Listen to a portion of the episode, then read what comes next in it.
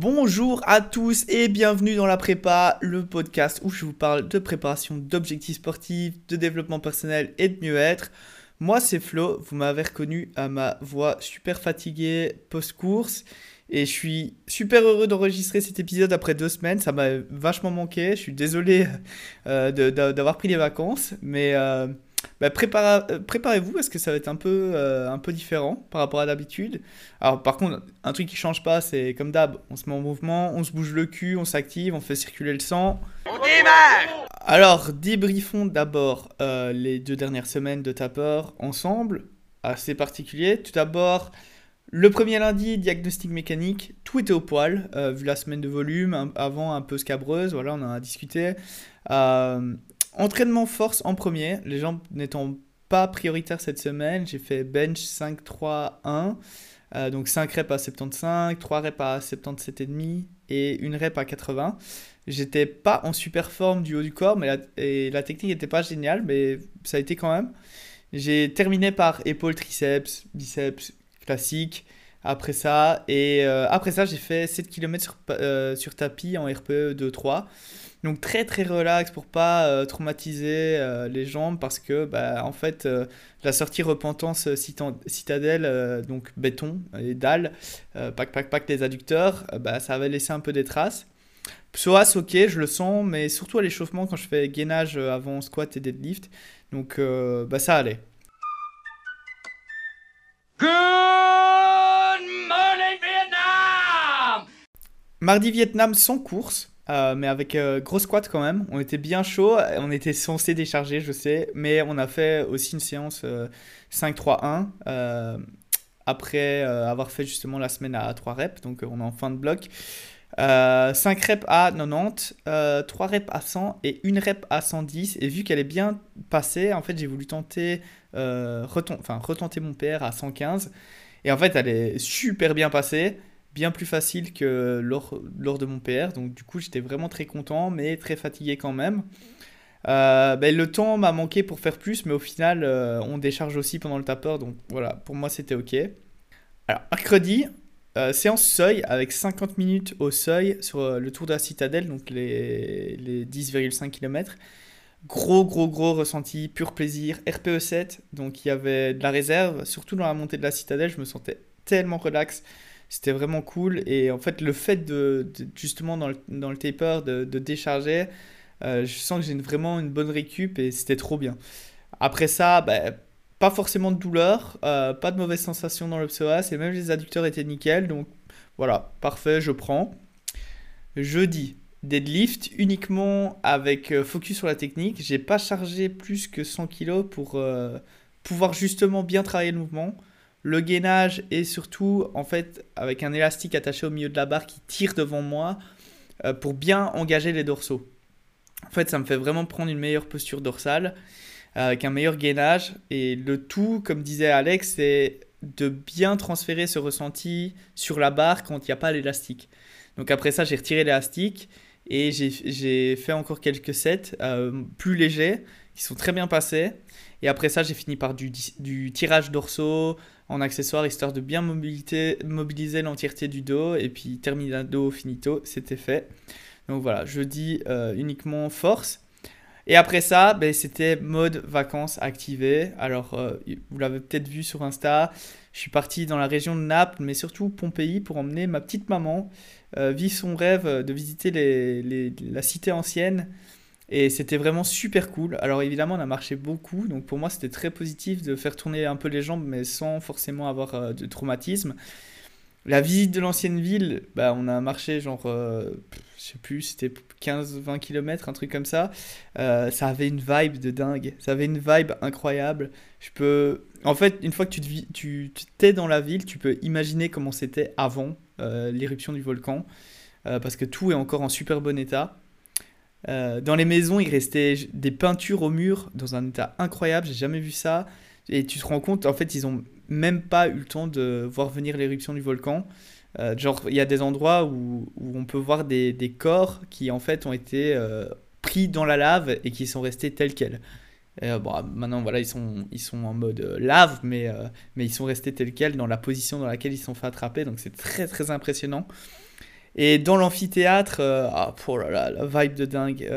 juste être au milieu de l'amphi en mode gladiateur, tu pourrais presque entendre le peuple demander du sang. Ça m'a donné vraiment une hype de dingue. J'ai ressenti un truc de fou je me dis, ça doit être incroyable de faire une course qui finit dans un colisée comme ça, ça doit être juste dingue. Donc voilà. Alors, par contre, ben, le Vésuve qui est juste à côté me narguait euh, trop. Il fallait que j'aille le grimper au moins une fois. Du coup, dimanche, en guise de sortie un peu plus longue, euh, je suis parti dès le matin vers le Vésuve. Météo incroyable, mais malheureusement, le chemin n'ouvrait qu'à 9h. Alors, le garde te demande de signer un registre à l'entrée avec euh, ton nom, ton prénom, numéro de tel, pièce d'identité, euh, et tout et tout. Et en fait, il me voit avec juste une flasque et mon sac de trail et il me demande ce que je compte faire. Donc je lui explique. En fait, je lui montre la carte qui est sur la table. Je dis, bah, moi, je veux aller là, je veux faire ça et tout.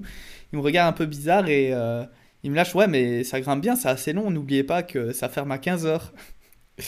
Et ce à quoi j'ai répondu, faut pas s'inquiéter, j'ai l'apéro à midi, j'ai pas tout ce temps. Euh, alors il a pas trop compris, il m'a regardé bizarrement, comme si j'étais fou.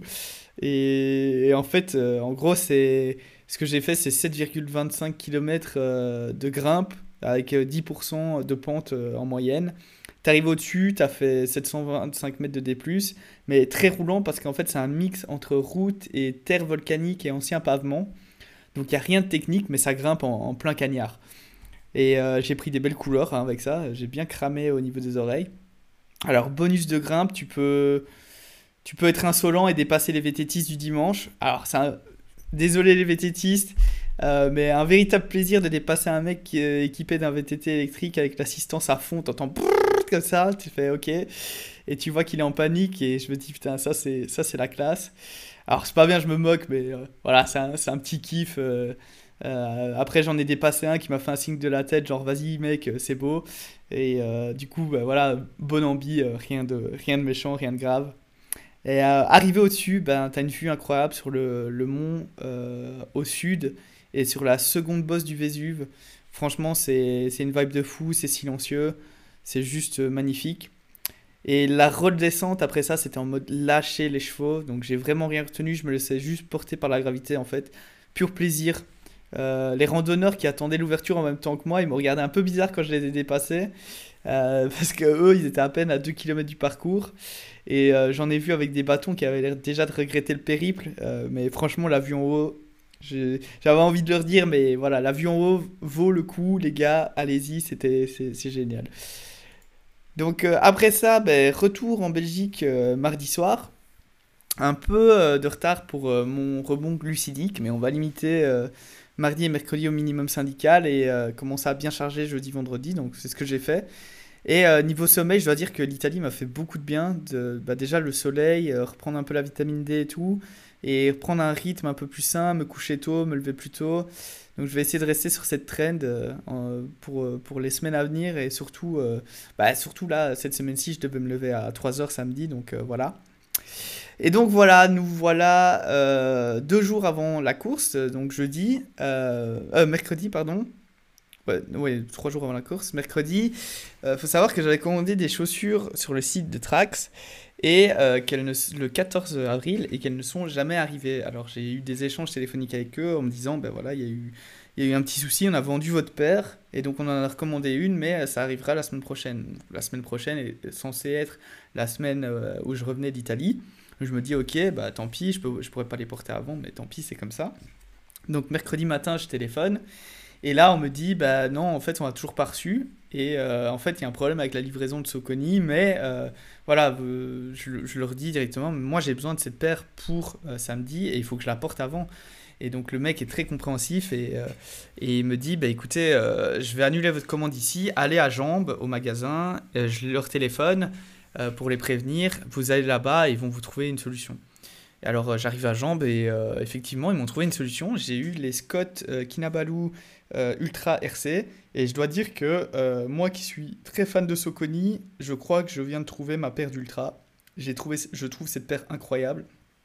Euh, bah, évidemment, je l'ai testé ce week-end. je l'ai testé aussi avant. Et, et au niveau, au niveau du, du pied, j'ai un confort vraiment génial. J'ai bon, voilà, un petit peu des frottements au niveau des petits orteils, mais ça, je les ai dans toutes les chaussures, donc c'est pas un souci. donc franchement, je suis super, super, super content de la paire. Je la recommande largement. Si vous cherchez un truc qui est léger mais qui a quand même un bon dynamisme et qui a une bonne accroche aussi sur terrain très gras. Alors attention par contre, ça glisse sur les cailloux. Les cailloux humides, il euh, n'y a aucune adhérence, donc euh, c'est pas du tout une paire euh, pour aller faire des trucs où il y a beaucoup de roches. Mais par contre, sur les terrains gras, voilà, je, je la recommande largement. Et donc voilà, nous voilà samedi. Samedi 3h du matin. Je me lève en forme. Alors, j'avais été dormir à 20h la veille. J'ai bien dormi. Et je me lève plus, plus ou moins en forme. Je dois, avouer que j'étais bien. Euh, seul problème, seul hic, impossible d'aller aux toilettes avant la course. Alors, ça peut, paraître, débile, mais je vous assure que ne pas aller aux toilettes avant la course, et quand je parle d'aller aux toilettes, c'est pas juste pisser, ça peut être problématique pendant la course. Donc voilà, ça c'était le premier point un peu négatif, impossible d'aller aux toilettes. Alors deuxième point, c'est au moment où je ferme la porte, je me dis merde, j'ai oublié mon portefeuille. La porte se referme, je prends mon trousseau de clés et sur le trousseau, il n'y a pas la clé de la porte. Et mon double est à l'intérieur également parce que je ne l'ai pas replacé ou j'aurais dû le replacer. Donc je me retrouve coincé en dehors de chez moi. Et là, je me dis, ben, stress absolu, qu'est-ce que je vais faire? Donc euh, bah là, je me dis, j'ai pas le choix en fait. Euh, dans tous les cas, il faut que j'aille à la course. Donc tant pis, euh, la course en prio, on fait avec et, on verra bien.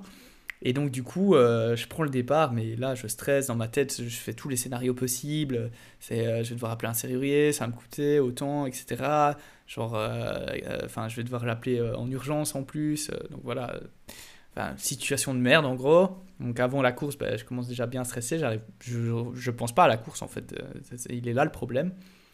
Et j'arrive sur euh, Durbuy et là je trouve pas le parking. Euh, je, je vois absolument aucun signe. Je sais pas où je dois aller. Et puis en fait je croise un mec habillé en en, trailer et je, je m'arrête et je lui demande c'est ici euh, le parking? Il me dit bah je sais pas, je suis paumé aussi. Je fais ok super, ça commence bien. Et là il y a une camionnette qui passe en contresens qui est la camionnette du chronométreur et qui dit et, et, euh, voilà je pose la question. Je lui fais voilà c'est où le parking? Ah bah vous pouvez monter plus haut machin. Donc il nous indique plus ou moins la route. Donc euh, j'arrive à me garer. Je récupère mon, mon dossard, ma balise GPS et voilà. Alors on prend un bus jusqu'à jusqu'à jusqu'à le départ parce que c'est un trail en une ligne droite en fait. Enfin c'est pas une ligne droite mais en gros c'est pas pas une boucle. On commence pas à un point et on revient à ce même point. C'est on nous débarque en bus à un endroit et en fait on descend jusque l'arrivée qui était à Durbuy donc voilà. Alors le tracé c'était 100 km et 3100 euh, euh, de D+ annoncé. Enfin 104 km et 3100 de D+ annoncé. Euh, donc je je, prends le départ. Euh, au, début, euh, au début froid, enfin très froid même, j'ai un long manche mais très froid, euh, très humide, on, a un petit crachin dans la gueule, il y a pas mal de vent, il y a une petite bruine, brume, enfin c'est pas génial mais voilà, on fait quand même aller. Jusqu'au 14 km, enfin 15e kilomètre, c'est le premier ravito. Ça reste très technique en fait.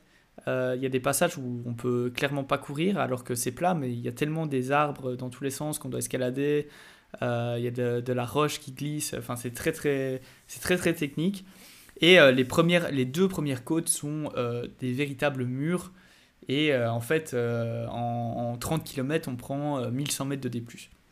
Alors, arrivé. Alors, faut savoir un truc, c'est que quand on a démarré, juste avant de démarrer la course, on a eu un briefing et le mec nous dit euh, le GPX, euh, si jamais, a changé.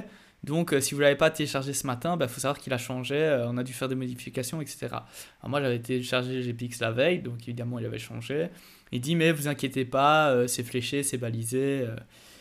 Enfin, voilà, bref. Ensuite, euh, j'arrive au 29e kilomètre et là le mec au ravito nous fait ouais si jamais faites attention un peu plus loin on a on a rechangé le balisage ça se pourrait que le GPX euh, vous dise que euh, vous n'êtes pas au bon endroit si vous avez la trace. Je fais ok on fera attention au balisage. Et donc le ravito c'était 15 29 et 44.8 et donc moi je me mets de pair avec un type qui a fait deux fois la TDS donc pas un bleu quoi. Le mec est très cool il a il a 36 ans euh, on court ensemble, il a un bon rythme. Euh, moi, je me sens très bien, lui, il se sent très bien. On n'a pas de douleur, euh, pas, de, pas de difficulté, ni quoi que ce soit. Et, Et en fait, on arrive à 41, 42 km, puis 44, 45, toujours pas de ravito, 46, pas de ravito, 47, pas de ravito, bah clairement, on l'a loupé. Et en fait, c'est pas la première erreur qu'on fait parce que le balisage était très très approximatif. En fait, c'était des petits, des, sortes de mini drapeaux qui ressemblaient à des coquelicots à 100 mètres. et c'était, voilà, ils n'étaient pas forcément en concordance avec le GPX, donc la trace ne nous indiquait pas forcément des, des, changements de direction, etc. Donc c'était très particulier. Et en fait, on, on, a, on a fait du jardinage en somme, parce qu'on a fait des allers-retours, à des moments on se plantait, on devait revenir en arrière. Enfin bref, c'était pas. Euh, là, euh, je commençais déjà à me dire, putain, le balisage, il est, pas, pas ouf, quoi. Et donc, on arrive 44, 45, 46, 47, toujours pas de ravito. Je dis, ok, fait chier. On croise un type, et le type, il fait, bah si, il était là, euh, machin et tout. Je fais, ok, bon, bah on l'a loupé, quoi. Et, et avec, avec le type, on se dit, bah c'est pas grave, on, on prendra la base de vie à 55.5. Et, euh, et, en attendant, on, se, on, se, rationne au niveau de l'eau, etc. Donc euh, on fait attention, on diminue un peu le rythme. Là, on arrive 50, 51, 52, 53, etc. etc. Et, euh, et, en fait, on croise des types et on croise un peu, ouais, on, croise une, personne que le mec avec qui je courais connaissait en voiture et lui demande ah ça va et tout, ouais. Enfin bref, on, discute un peu avec, et puis euh, en fait, à un moment, il nous laisse, et nous, on continue. Et euh, genre 2-3 km après, il déboule en voiture super vite en disant Ouais, ouais, les gars, la base de vie, elle était avant, vous l'avez loupé, vous l'avez loupé. Donc on avait loupé la base de vie encore une fois. Donc, enfin, je, veux dire, tu peux faire une erreur sur un balisage, en faire deux, ça commence à faire beaucoup, et mentalement, ça commence à taper. Et en fait, il faut savoir que là, ben, ça faisait deux euh, ravitaux qu'on venait de louper. Euh, au niveau hydratation, on était tous les deux à sec, on n'avait plus d'eau. Euh, moi, je sentais que je commençais une bonne déshydratation parce que je commençais à avoir des crampes au niveau des, au niveau des mollets. Et chez moi, c'est un signe de déshydratation. Et je commençais à avoir des douleurs qui n'avaient pas lieu d'être à 55 km. Euh, et là, je, là, en fait, euh, la personne avec qui j'étais, elle dit, ben, son pote lui propose d'aller chercher nos sacs et nous les apporter au prochain ravito. Mais moi, je sentais que physiquement, sans eau, parce que le, le, type n'avait plus d'eau pour nous filer, sans eau, je, je sentais bien que euh, faire 10 bornes de plus comme ça, ça allait, euh, ça allait vraiment taper pour moi et c'était risqué euh, la blessure et tout. Et donc je me suis dit, ben, la base de vie ne doit pas être si loin que ça, elle doit être à 2-3 km. Donc je vais tenter la base de vie. Mais euh, voilà, quand en fait on venait de se taper toute une grosse descente et quand j'ai commencé à remonter tout ça, là mon corps il a dit, il a dit va te faire foutre. j'ai commencé à vraiment sentir les crampes, j'ai commencé à vraiment sentir les douleurs au niveau du psoas j'ai commencé à sentir euh, mon genou à droite, euh, l'inflammation qui devenait très importante alors que j'arrivais à la manager jusqu'avant ça. Euh, mentalement, l'ensemble, le stress du matin, le, ces, ces, problèmes de, de, de, balisage, ces problèmes de, le GPX qui te, qui te dit que, que tu es sur la trace alors que tu n'es pas sur la trace et inversement, ça m'a vraiment, ça m'a tué. Et, et, en fait, quand je suis arrivé au, à la base de vie, là, il y avait mon pote Rof, enfin mon pote François, qui euh, faisait mon assistance. Et euh, bon, je, je, je, lui avais sonné euh, juste avant en lui disant bah, écoute, j'arrive à la base de vie, mais, mais à mon avis, c'est game over, quoi.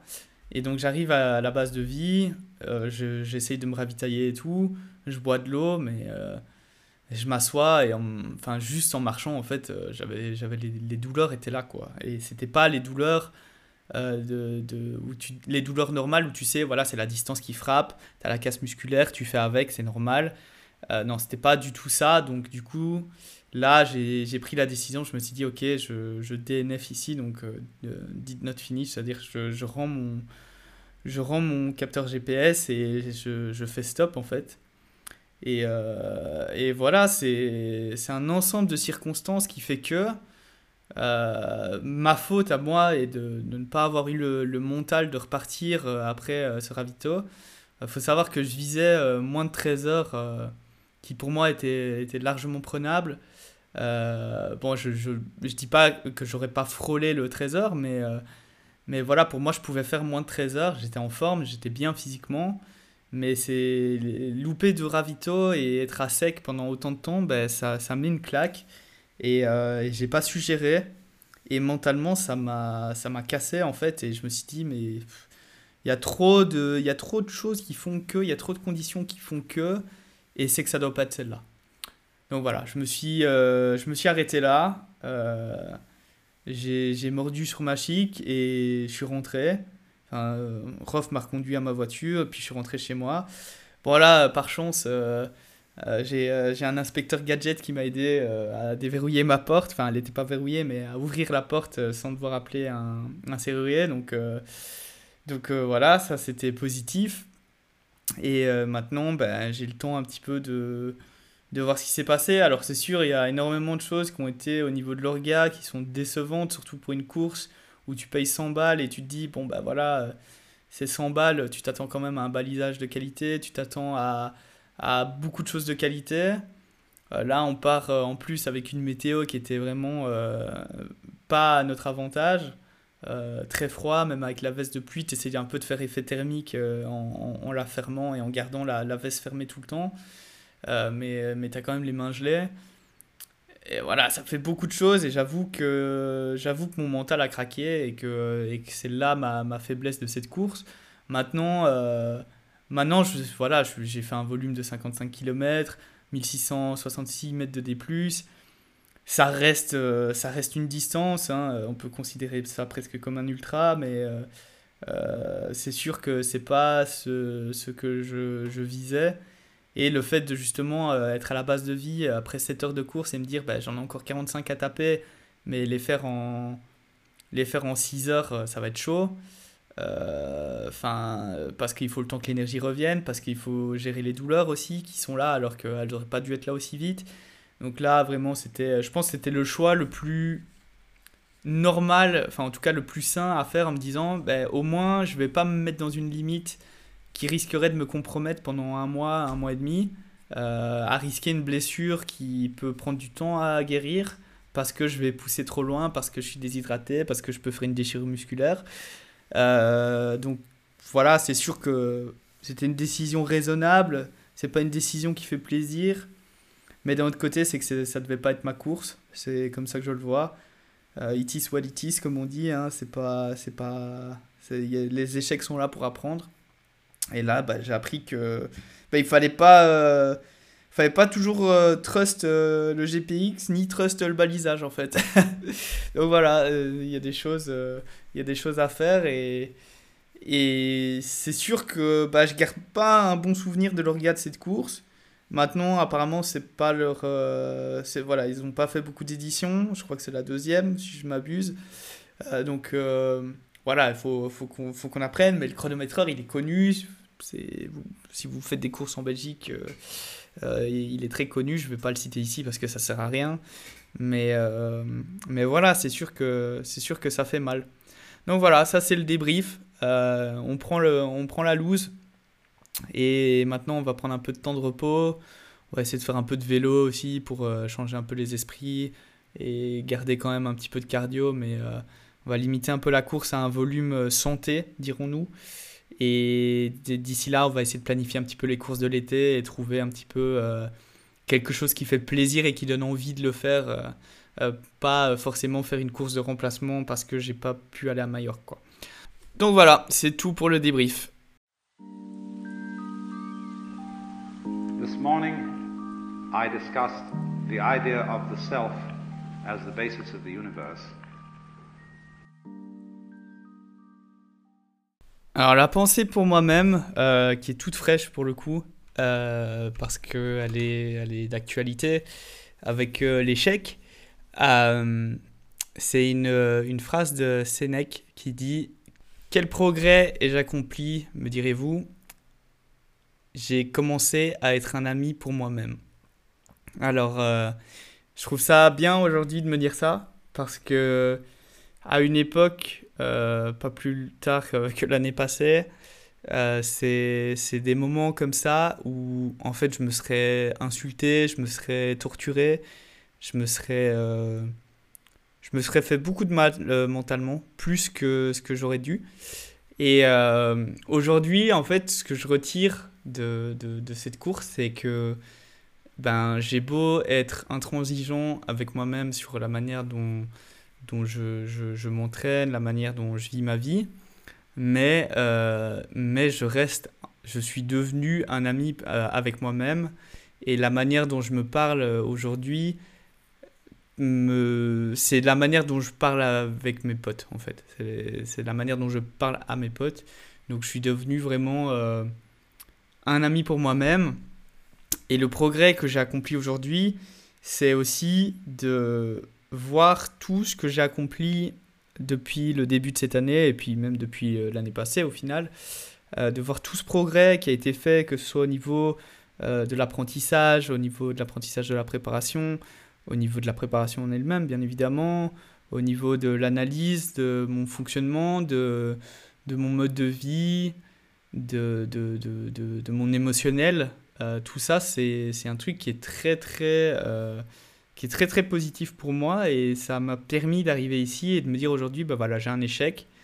Euh, c'est un, un échec qui est, qui est assez gros, mais j'ai décidé de de je suis pas une victime mais j'ai décidé de ne pas m'auto-flageller pour cet échec euh, ni de trouver des excuses pour cet échec. Voilà la, la, course les conditions ont fait que euh, mon échec à moi est mental. Mon échec est de ne pas avoir euh, redémarré.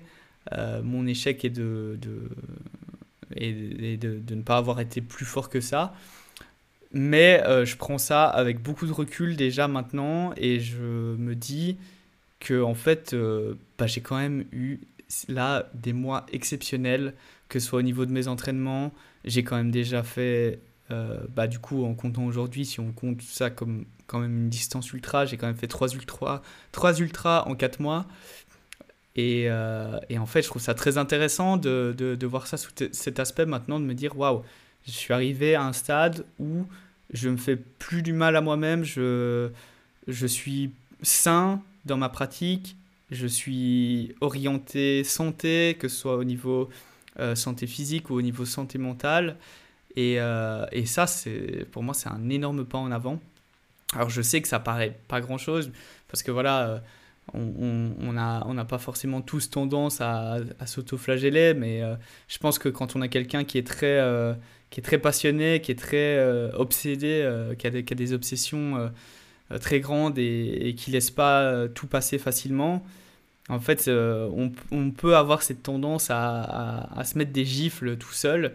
Et en fait, on rajoute clairement de la complexité et de la difficulté à passer les étapes parce que faire ça, c'est très contre-productif. Même si on s'en rend pas compte, même si c'est un peu jouer le fort.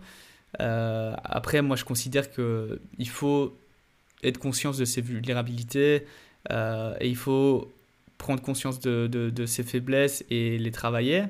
Mais clairement, c'est pas euh, en prenant conscience de ça et en rajoutant une couche là-dessus que en fait on arrive à, passer outre. Et aujourd'hui, voilà, c'est un apprentissage, c'est une expérience.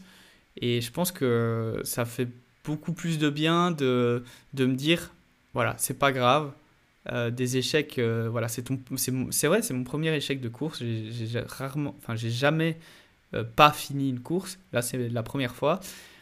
Mais, mais c'est pas grave parce qu'en en fait, c'est que ça doit être comme ça. C'est qu'aujourd'hui, je devais apprendre. C'est qu'aujourd'hui, je devais, je devais analyser les choses d'une meilleure manière. Peut-être qu'il y avait des signes je crois pas à tout ça, mais peut-être qu'il y avait des signes qui me disaient, bah ouais, peut-être tu devais pas la faire cette course, genre le fait de ne pas avoir ma paire de chaussures à temps, le fait de, de, de m'enfermer en dehors de chez moi, le fait euh, d'avoir Maillot qui était annulé, peut-être que je devais pas faire, euh, faire ça maintenant. Maintenant j'ai tenté et ça s'est pas passé, mais c'est pas grave, c'est un apprentissage et puis cet été, bah, en fait on va, on va tout déchirer quoi. Cet été on va aller chercher des, des courses plus fun, des courses plus hype et, ça va être très drôle. Donc voilà, je pense que c'est important de pour tout le monde de, de se dire, euh, d'analyser un peu comment vous parlez à vous-même et vous poser la question est-ce que je parlerai comme ça à mes meilleurs amis? Est-ce que je parlerai comme ça à ma famille? Euh, Donc euh, la manière dont vous vous parlez à vous-même. Et si c'est si c'est le cas, tant mieux. Ça veut dire que vous êtes vous êtes bienveillant avec vous-même.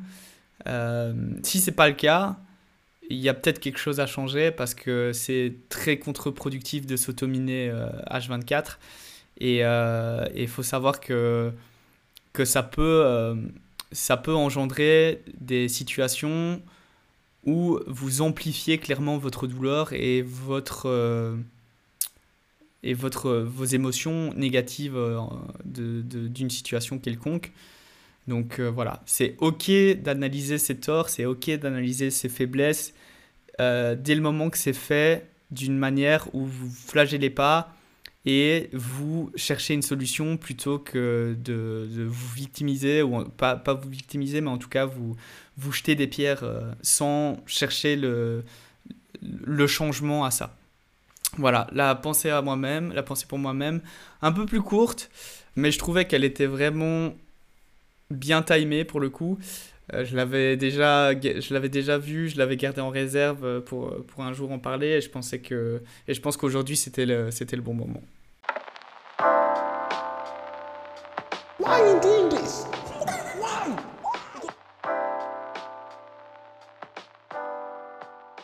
Alors, pourquoi vous faites ça? Aujourd'hui, je me pose la question, évidemment. Euh, bah parce que au final, c'était quand même, même, si j'ai pas été jusqu'au bout, c'était quand même cool. Mais aujourd'hui, on va parler un petit peu de comment établir son planning de course euh, sur l'année. Alors c'est marrant parce que moi j'ai une approche qui est bien différente vu que ben, je suis un peu hybride, c'est-à-dire que je fais euh, plusieurs sports, je suis pluridisciplinaire. Donc je pense pas forcément à faire un planning complet sur toute l'année. Je sais que la plupart des coureurs le font. Euh, mais par contre, je me mets toujours en fait un objectif un peu plus gros que l'année précédente. Alors ici, c'était Majorque, puis finalement, bah, c'était le, le LAT. donc on, va dire que pour cette année-ci, c'était fait. Euh, bon, il y a l'échec, donc voilà, on va replanifier un peu. Mais euh, voilà, j'aime pas forcément prévoir deux gros objectifs sur l'année parce que je préfère d'abord prendre le premier, focus à fond dessus, et ensuite voir ce que je peux produire de plus si jamais j'en ai envie. Euh, parce qu'en fait, il faut savoir que bah, c'est un investissement de temps de faire des gros objectifs comme ça, c'est beaucoup de sacrifices. Et prévoir deux sur l'année, ça veut dire que bah, toute l'année, vous faites ces, ces, sacrifices et, et bah, je suis personnellement pas forcément dans l'envie de le faire. Donc voilà, je sais qu'il y a des types euh, comme euh, Casquette Verte ou même euh, des grosses têtes qui font plusieurs cent kilomètres, voire plusieurs 160 km sur l'année. Bah, alors déjà, j'ai pas leur niveau, mais en plus de ça, comme je l'ai dit, je fais pas que de l'ultra trail. Mais par contre, voilà, j'aime aussi planifier les courses qui ont un cachet particulier. Alors du coup, c'est pas forcément une grosse organisation, mais euh, j'aime avoir des courses qui ont une attache particulière ou émotionnelle pour moi.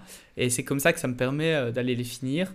Et là, ben, le LAT euh, ne faisait pas partie de cette attache particulière ou émotionnelle, malheureusement. Donc c'est peut-être pour ça aussi ça a joué. Et voilà, il y a aussi un truc que je kiffe faire, c'est participer à des courses pour supporter des potes. C'est-à-dire que j'ai de plus en plus de potes qui font de la course à pied, pas forcément du trail, mais de la course sur route.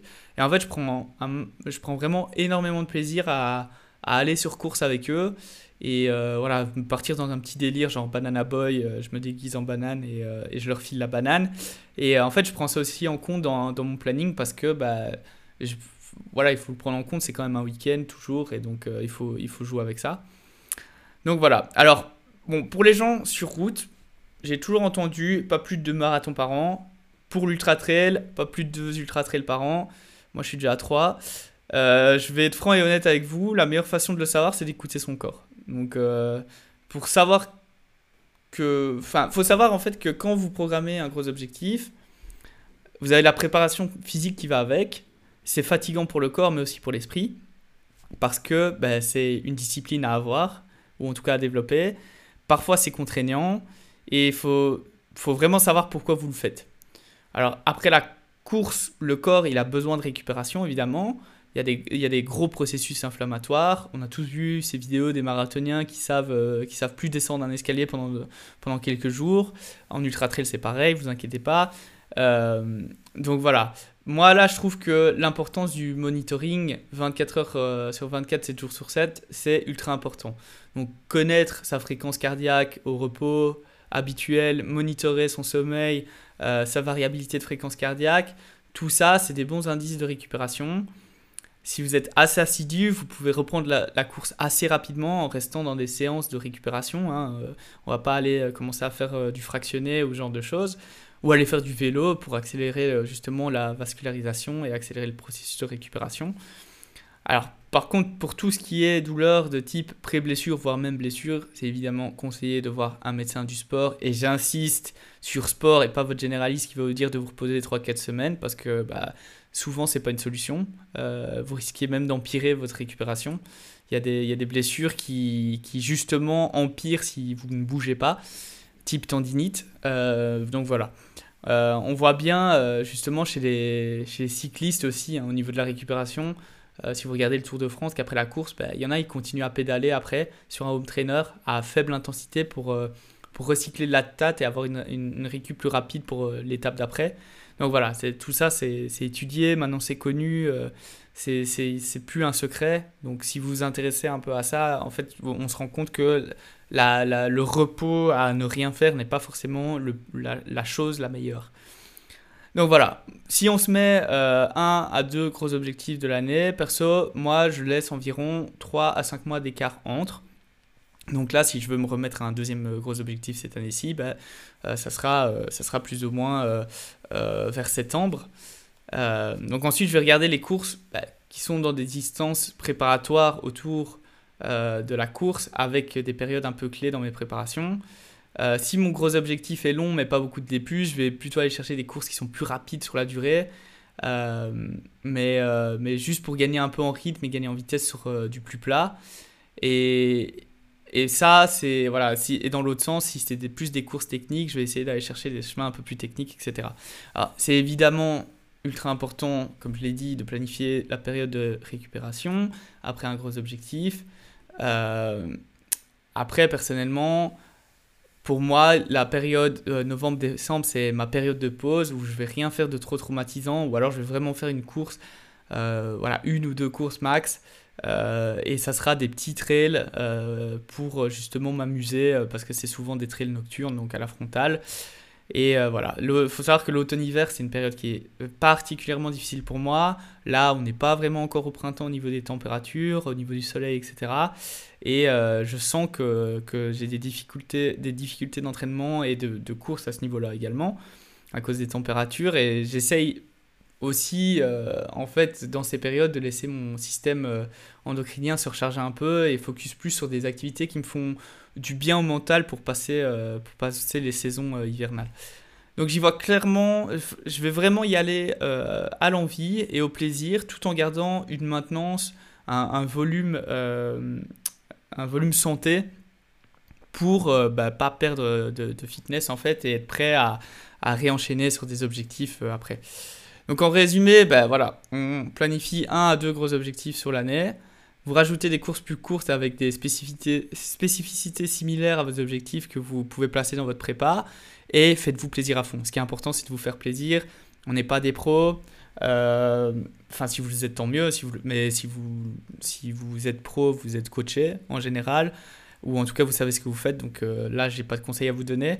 Mais euh, pour les autres, voilà, faites-vous plaisir, prenez des courses qui sont cool, amenez vos potes avec parce que c'est plus drôle.